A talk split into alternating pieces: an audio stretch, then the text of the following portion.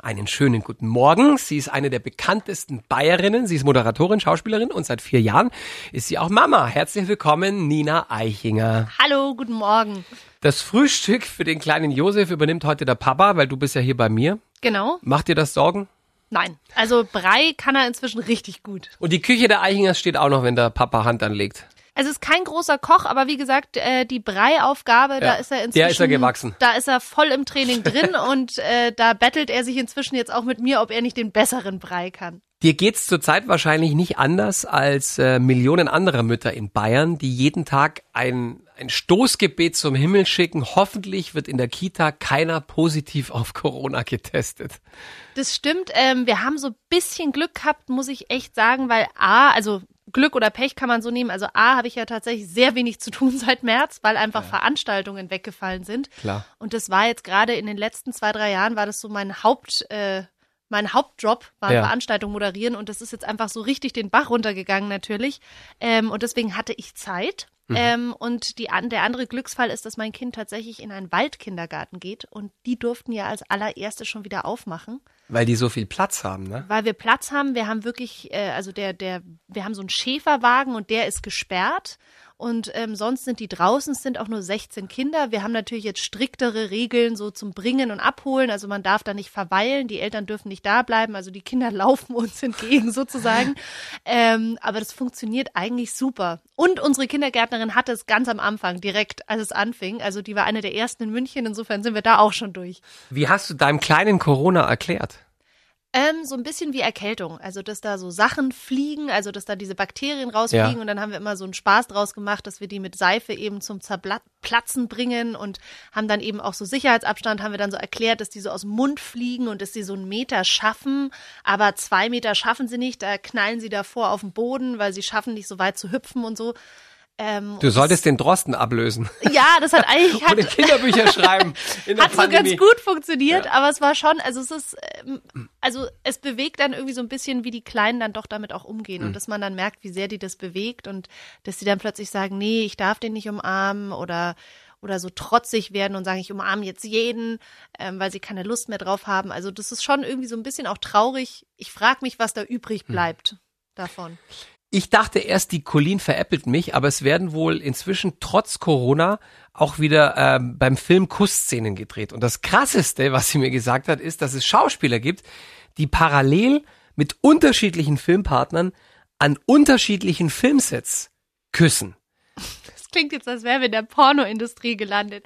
Ne, ich schätze schon, also ich kenne das, das nur. Das passiert auch in Daily Soaps. Also. Ja, das stimmt. Aber ähm, also ich weiß es nicht. Ich kenne es tatsächlich so, dass die sehr streng sind. Also eine Freundin von mir ähm, oder mehrere Freunde von mir, die momentan drehen oder als erste wieder angefangen haben zu drehen, waren eigentlich eher gestresst, weil die tatsächlich irgendwie im Viertagesabstand die Tests einreichen müssen. Und Ach, krass. dann irgendwie kam ein Test äh, positiv zurück, dann Abbruch, durften nicht mehr auf Set und so. Dann kam raus, nee, war ein Fehl, also Fehlergebnis vom Test, weil die nächsten zwei Tests wieder negativ. Also die haben richtig gut durchgetestet. Mhm was, glaube ich, auch der richtige Weg ist. Also ich glaube, anders können wir jetzt gar nicht damit umgehen, als dass wir irgendwie alle einfach ein bisschen vorsichtig weiterhin sind. Arbeiten die mit Tricks? Also gibt's, was weiß ich, Lippensakrotan oder sowas? Oder, oder gurgeln die mit Stroh rum? Das, ehrlich gesagt, also ich bin nicht so, in der Kussszene bin ich jetzt auch nicht so zu Hause. Aber du hast ja viel gespielt auch. Das, naja, viel ist übertrieben und ähm, so knutschen musste ich tatsächlich noch gar nicht so. Mhm. Ähm, ich glaube, also Zunge lässt man ja meistens aus. Mhm man sagt ja, es ist im Rachen und in der Nase. Also wenn er dir nicht in den Mund rotzt, geht's vielleicht. Ich weiß es nicht.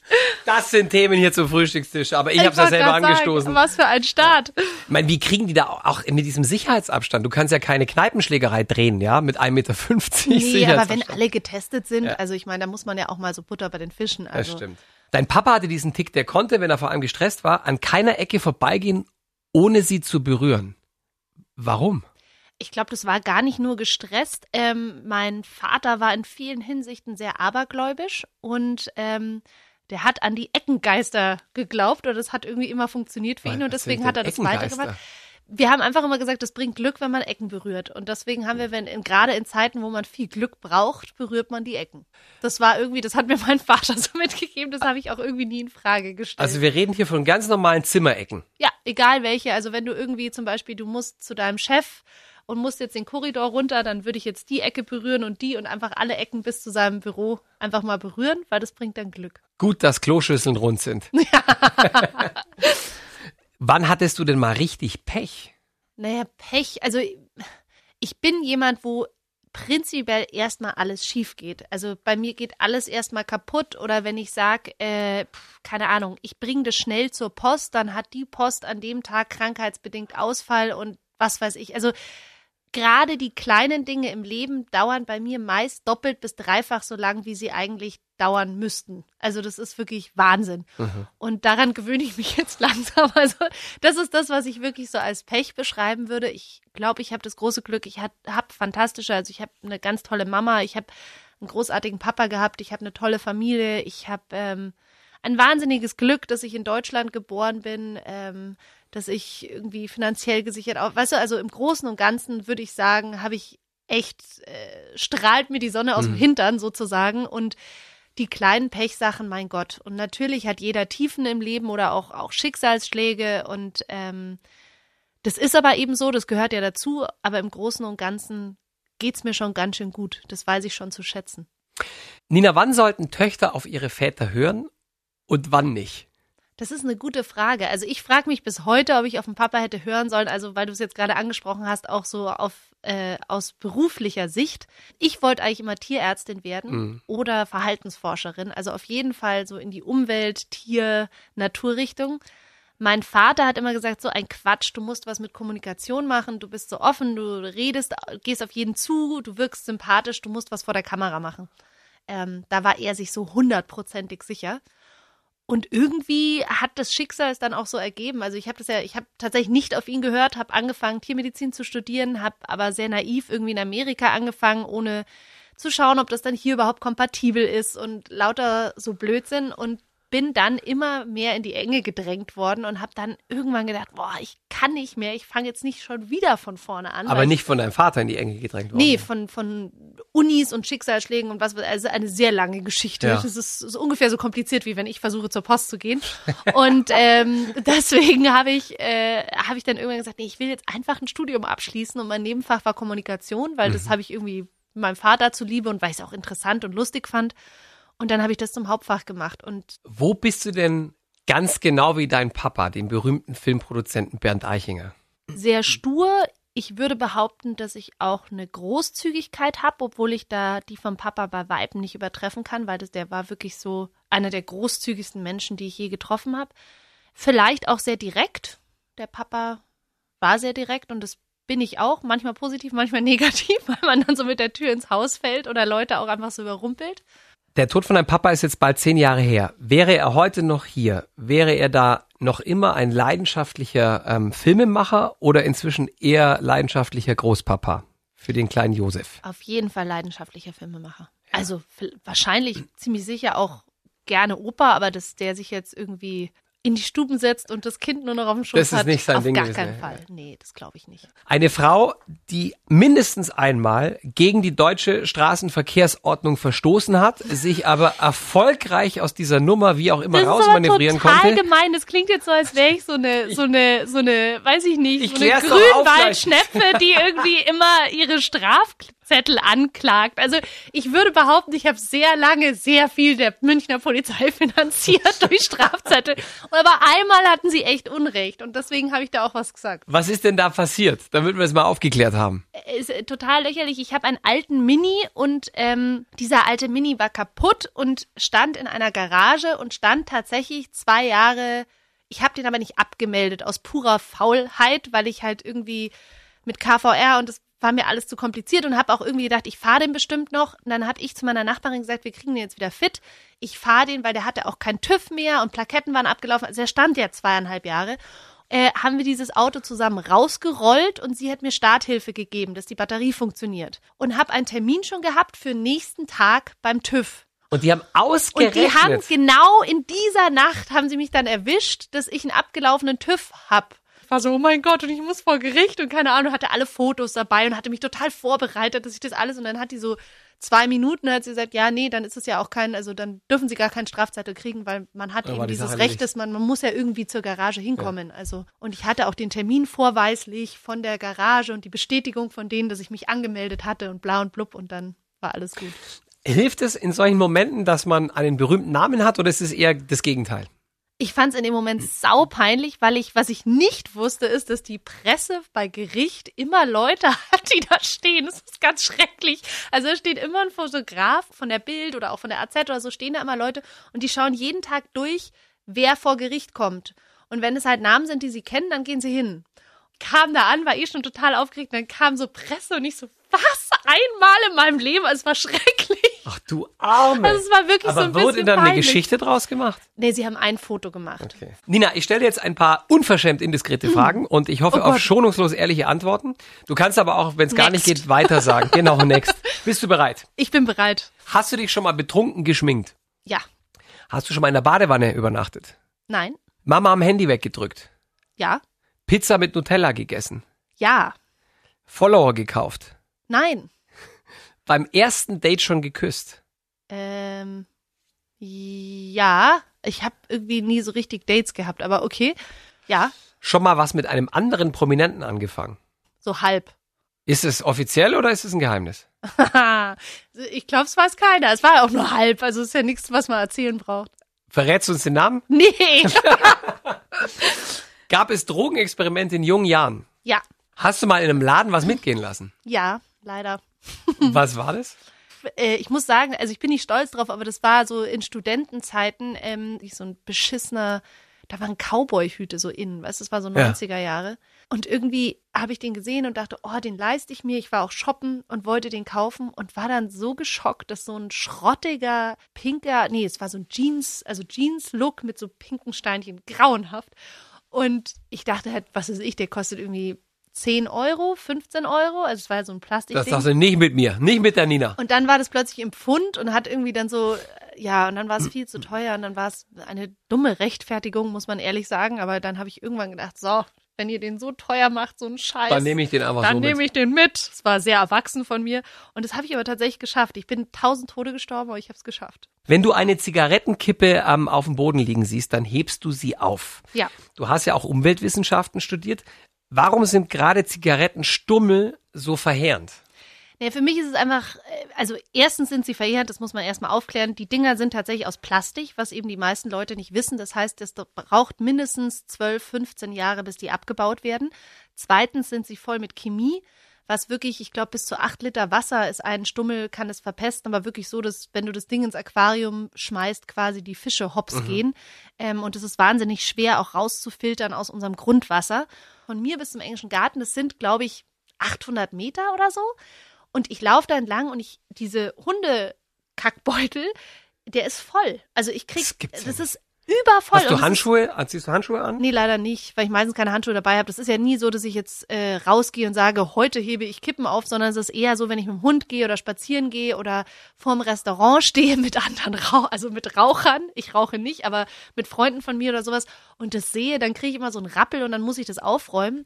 Und da man als Hundebesitzer oft so Beutel in der Tasche hat, also ich benutze immer alles, was um mich rum ist, um es zu füllen mit diesen Zigarettenstummeln. Du bist ja äh, eine junge Mama. Wie schwer ist es da, halbwegs plastikfrei einzukaufen? Weil du hast Windeln, du hast Süßigkeiten, Quetschis, whatever. Katastrophal. Also ich ähm, tatsächlich finde ich es wirklich schockierend, wie sich der Konsum ankurbelt, sobald man so ein Kind hat. Ich habe wirklich gedacht, ich war hochmotiviert, ich hatte das Buch, ich hatte den Eimer, ich hatte was weiß ich, ich wollte windelfrei machen, weil ich definitiv weg von diesem Plastik wollte. Ich bin gnadenlos gescheitert. Ähm, also groß haben wir sehr lange so hingekriegt, dass es nicht in die Windel gegangen ist, aber äh, das Pieseln habe ich nicht unter Kontrolle gekriegt. Ich habe auch, also ich, beim, falls ich noch mal ein Kind kriege, werde ich es noch mal probieren, aber ich weiß wirklich nicht, wie das Leute schaffen. Ich bin da total fasziniert von. Nina, du liebst die Wiesen und die bayerische Volksfestkultur. Ist aber seit vielen Jahren nichts mehr vom Tier. Keine Händel, kein Obersten, kein Gulasch. Wie überlebst du da einen Acht-Stunden-Tag auf dem Oktoberfest? Äh, früher war es richtig hart. Ich muss auch sagen, ich bin jetzt nicht äh, in meiner Verzweiflung esse ich auch eine Brezen mit Butter. Also streng genommen wäre ja schon eine Brezen ein Problem, ja. weil das ja mit ähm, also mit Eier, mit, wie nennt man das, Lauge oder wie das heißt, da ist ja Ei drin. Also eigentlich, wenn man ganz streng ist, geht das auch nicht. Ähm, also man muss ein bisschen Ausnahmen machen, aber das Gute ist ja das Bier, das bayerische Bier, der Hauptpunkt des Ganzen. Das ist ja eigentlich eine vollkommene, richtige Mahlzeit. hundertprozentig vegan und du hast alles drin, was man braucht. Insofern, das ist, äh, das ist schon mal Agmar im Wiesen. Und jetzt muss man halt schauen, wie man sich weiter ernährt. Ich liebe auch tatsächlich äh, Schlupfnudeln mit, Mhm. mit Sauerkraut. Das ist so ein Klassiker, finde ich. Also da muss man schauen, dass man einen Stand findet, wo kein Speck mit drin ist, aber dann geht es einigermaßen. Oder auch, also Blaukraut finde ich super. Ich finde, man findet immer was. Man muss halt so ein bisschen, ähm, man darf jetzt nicht immer erwarten, dass man die Hauptspeise perfekt geliefert kriegt, aber ich finde, oder auch einen großen Salat oder dann sagst du, kann ich da einfach ein paar von den Schwammerl drauf oder die auch auf Ja. der Karte sind oder irgendwie so kann man sich dann schon was zusammenstellen. Also da muss man ein paar Abstriche machen. Hm. Das ist natürlich ein Volksfest nicht der super Idealpunkt. Und in der Küche ist jetzt auch Um nicht die Zeit, auf jeden Wunsch gesund, einzugehen, ja. Wirst du dieses Jahr bayerische Tracht tragen, obwohl die Wiesen ausfällt? Wahrscheinlich schon. Also früher war das tatsächlich bei uns auch bei vielen Familienfesten oder so. Also auch Weihnachten ähm, trage ich durchaus auch mal ein Dirndl. Das ist immer ganz praktisch. Dann hat man immer gleich direkt was zum Anziehen. Deine schönsten oder wichtigsten Dirndl sind auch gleichzeitig die ältesten, die du im Schrank hängen hast. Ich habe auf jeden Fall, also ich habe von meiner Oma ganz viel Dirndl und äh, die habe ich bis, weil das sind so richtig schöne Waschdirndl. Das heißt, das sind auch die idealen Wiesendirndl, weil du die natürlich gnadenlos in die Waschmaschine stopfen kannst. Und da bin Heißt, ich da ein großer Fan von. Also ich verstehe mal gar nicht, dass die Leute sich so Dirndl, die du dann in die Reinigung bringen musst und dann, also die, für mich die absurdeste, der absurdeste Trend sind Seidenschürzen. Das ist ungefähr wie lackierte Stoßstangen, weißt du, das ist so, es kann nur schief gehen.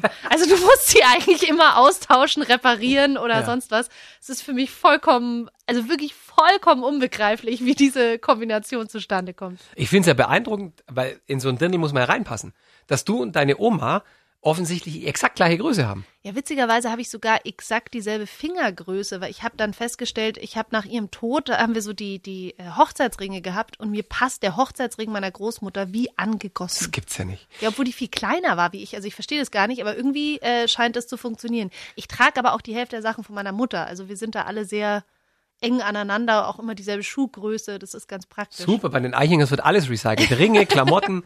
Ja, es war schlimm, weil ich früher alles gekriegt habe. Das kann man ja zum Reiten noch Ja. anziehen, weißt du so? Ja. Deswegen schaue ich beim Reiten wirklich aus wie der letzte Penner, weil ich nie Klamotten hatte, die mir so gut passen oder so. Ich habe auch immer alle Team-Pullis von meinem Vater und so.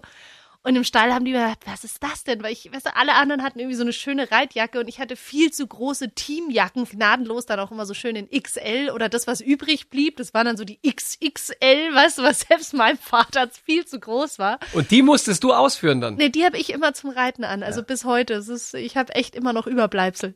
Liebe Nina, lass uns Horoskope-Bingo Wie spielen. geht das denn? Das ist ganz einfach. Du bist ja im Sternzeichen Jungfrau Mhm. geboren. Ich lese dir vor, was über dich im Horoskop drinsteht und du sagst ja oder nein. Für heute, oder was? Nee, ähm, grundsätzlich Eigenschaften so, der Jungfrau. okay. Stille Wasser sind bei der Jungfrau immer tief. Haha. Schön wär's, also ich hoffe. Sie mag es gar nicht, wenn ihre Planung durcheinander gebracht wird. Das stimmt leider. Romantik und Leidenschaft sind nicht so ihr Ding. Die Jungfrau ist eher praktisch veranlagt. Gnadenlos, aber ja, also ich meine, Romantik finde ich schön, aber ich würde mich auch als eher praktisch beschreiben, ja.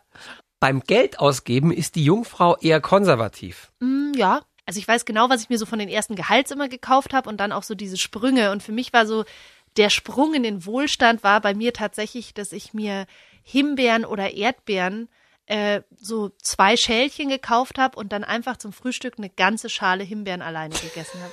Und das war immer so, weißt du, weil meine Mutter mal, spinnst du, die kosten drei Euro 50 oder was auch immer, die Bio-Himbeeren.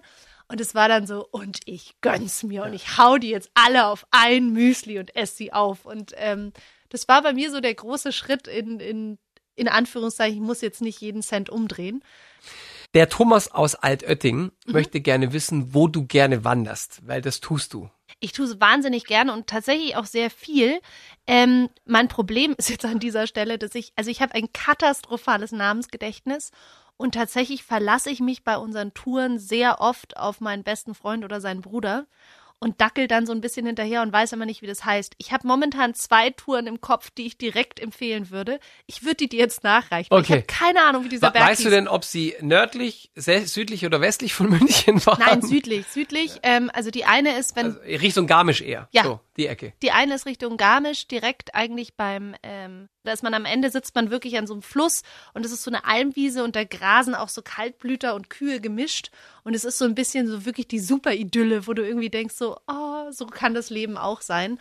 Ähm, und ich weiß aber wirklich nicht, wie diese blöde Tour heißt, aber das äh, ist ganz einfach. Ähm, ja, Wir finden's raus Ja. und du sagst mir, schreibst mir einfach eine WhatsApp. Nina Eichinger, vielen, vielen Dank für deinen Besuch. Es war sehr Bitte. schön. Und nein, jetzt habe ich noch ganz viele andere Sachen, die ich erzählen wollte, gar nicht erzählt. Es geht dann doch so schnell, wenn man so redet, gell? Ja, gibt's denn noch was? Nee, ich habe eigentlich, äh, ich wollte eigentlich unbedingt davon erzählen. Ich habe nämlich gegründet während Corona. Das war mein anderes. Ich habe sehr viele Corona-Projekte jetzt gehabt. Äh, ich habe tatsächlich mit zwei Freundinnen eine Firma gegründet und wir äh, befassen uns jetzt mit vegetarischer und veganer Ernährung für Kinder und äh, Babys. Und deswegen haben wir Nutrilini gegründet. Das war so ein Herzensprojekt von mir, weil wir tatsächlich gesagt haben, wir wollen was äh, an Mann bringen, genau wie du es vorhin gesagt hast. Es geht ja nicht darum, dass jemand vegetarisch werden muss oder vegan, aber dass man einfach vollwertige Rezepte hat, die gut schmecken, wo man irgendwie Ideen hat, was man sonst auch nochmal kochen könnte. Die Nina weiß, wovon sie spricht, weil die hat einen gesunden, vierjährigen, kleinen Vegetarier zu Hause. Das stimmt. Vielen Dank, dass du da warst. Ich danke dir. Alles Gute und äh, bis ganz bald. Bis dann.